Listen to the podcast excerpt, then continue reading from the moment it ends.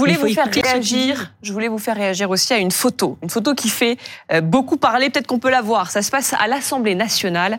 Euh, le Premier ministre un petit peu distrait. Vous avez peut-être vu cette photo de euh, de Gabriel Attal en train de montrer euh, la photo. Est-ce qu'on peut la voir? Tiens, Euh, la régie, s'il vous plaît. voilà, Gabriel Attal en train de montrer la photo d'un chien très mignon par ailleurs. C'est un chocho, je crois. C'est un chocho. Euh, Mais c'est non, un c'est chien pas ou c'est une peluche C'est un chien sur son téléphone portable à ses collègues. Alors parle de jusque là Noël tout va bien, sauf que voilà, il est dans l'hémicycle et le problème c'est que pendant ce temps-là, il y a son, son, son collègue du PS Boris Vallaud, euh, président du groupe socialiste à, à l'Assemblée, qui est en train euh, d'évoquer au même moment euh, le sort des travailleurs. C'est vous qui prenez la parole là-dessus. euh, Ouais, parce qu'en fait, la question c'est est-ce que c'est du manque d'intérêt? Est-ce que c'est un manque de respect? En tout cas, ce qui est sûr, c'est qu'au-delà même de cette euh, séquence avec le, le téléphone, en fait, ça a duré quand même un petit moment où pendant que euh, l'opposition était en train de défendre une motion de censure, donc interpeller le Premier ministre, le Premier ministre était en train de montrer des photos sur son téléphone à ses collègues du gouvernement de façon très ostensible. Hein. Il s'est pas, s'en est pas caché.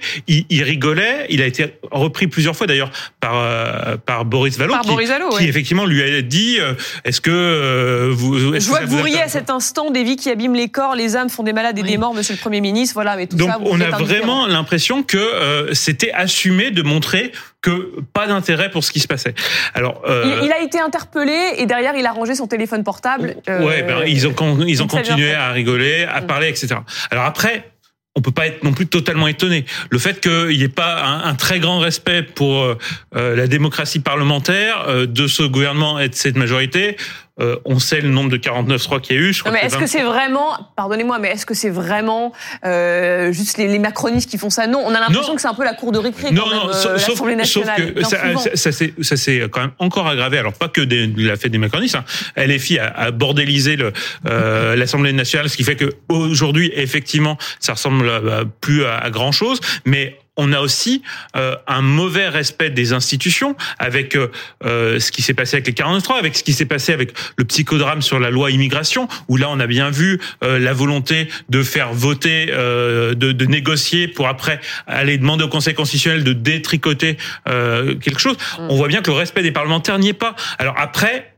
On peut se dire que finalement Gabriel Attal suit le mauvais comportement du président de la République, puisque lui-même, le président de la République, ne semble pas respecter son premier ministre, puisqu'au moment où le premier ministre doit faire sa déclaration de politique euh, générale, on fait juste avant une conférence de presse, cinq minutes avant qu'il prenne la parole, on fait une intervention euh, télévisée. Donc on a quand même effectivement l'impression que le respect des institutions, le respect de la, Même euh, du si, Parlement. même si, est-ce que vous n'allez pas un petit peu loin? Est-ce que le Premier ministre, qui euh, euh, a un emploi du temps euh, plus que chargé depuis euh, euh, quoi un mois maintenant, n'a pas le droit, comme euh, tout autre être humain, y compris, j'ai vu Christophe Barbier sur son portable pendant cette émission, Mais nous, on Ah d'être un peu Il distrait que moi qui n'ai pas la- Bravo, Ségolène Royal. Un bon point pour vous. On commente, un, gouvernement franchement, fraîchement nommé. Nous, on regarde les commentaires. Moi, je regardais des choses Ah, qui arrivaient pour les journaux de demain. Pour Vous travaillez, tout simplement. C'est une sorte d'outil de travail. Est-ce que ça l'est au Parlement? Moi, je suis pour l'interdiction du portable dans les parlements parce que le Parlement, c'est là où on parle et où on écoute.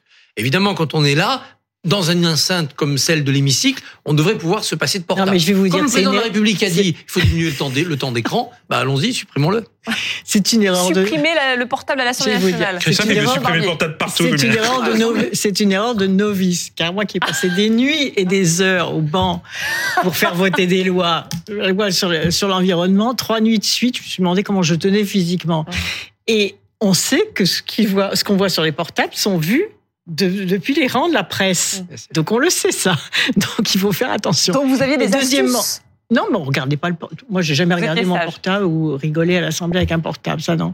Je pense qu'il y a une désinvolture, peut-être, euh, voilà, qu'il y a une nouvelle qui On n'existe pas. peut faire passer des messages Mais les je vais vous huissiers dire, pour porter des mots. humoristiquement, mais il s'est privé de quelque chose. C'est lui la victime. Parce qu'il s'est privé de l'excellent discours de Boris Vallaud. Eh oui. Il lui aurait peut-être donné de bonnes idées. Oui, après, c'est quand même anecdotique. Hein. Franchement, euh, moi, une, une amie députée qui m'a dit Ah, tiens, ton livre, je l'ai lu à l'Assemblée parce que les débats étaient trop longs. J'ai lu ton dernier livre là-dessus. Non, franchement. Non, mais il est Premier c'est- ministre, c'est pas pareil. Oui, les premiers, Non, d'accord, non. mais, mais, mais Non, sincèrement, non. après, on peut dire qu'il y a une forme de mépris. c'est mais pas est-ce que grave, le mé- mais, mais c'est une Est-ce que méconnaissance. le mépris n'est pas aussi une arme politique contre l'opposition Ah, il y avait eu un débat télé célèbre Eh oui. où pendant que parlait Eh le contradicteur, je crois que c'est. Maurice Couve de Murville qui regardait pas en Eh oui. Eh. Et comme il y avait Oui. des plans sur lui, ça ridiculisait l'adversaire. C'est à partir de là que dans les débats politiques, on demande est-ce qu'il n'y ait pas de plan sur celui qui ne parle pas. Voilà. Mais Dans les débats non, d'entre mais deux ça, tours, c'est Ça, la désinvolture. On gagne jamais à la désinvolture. Ah oui, Mais, Ça, mais peut-être- Allez. mais peut-être que c'est son On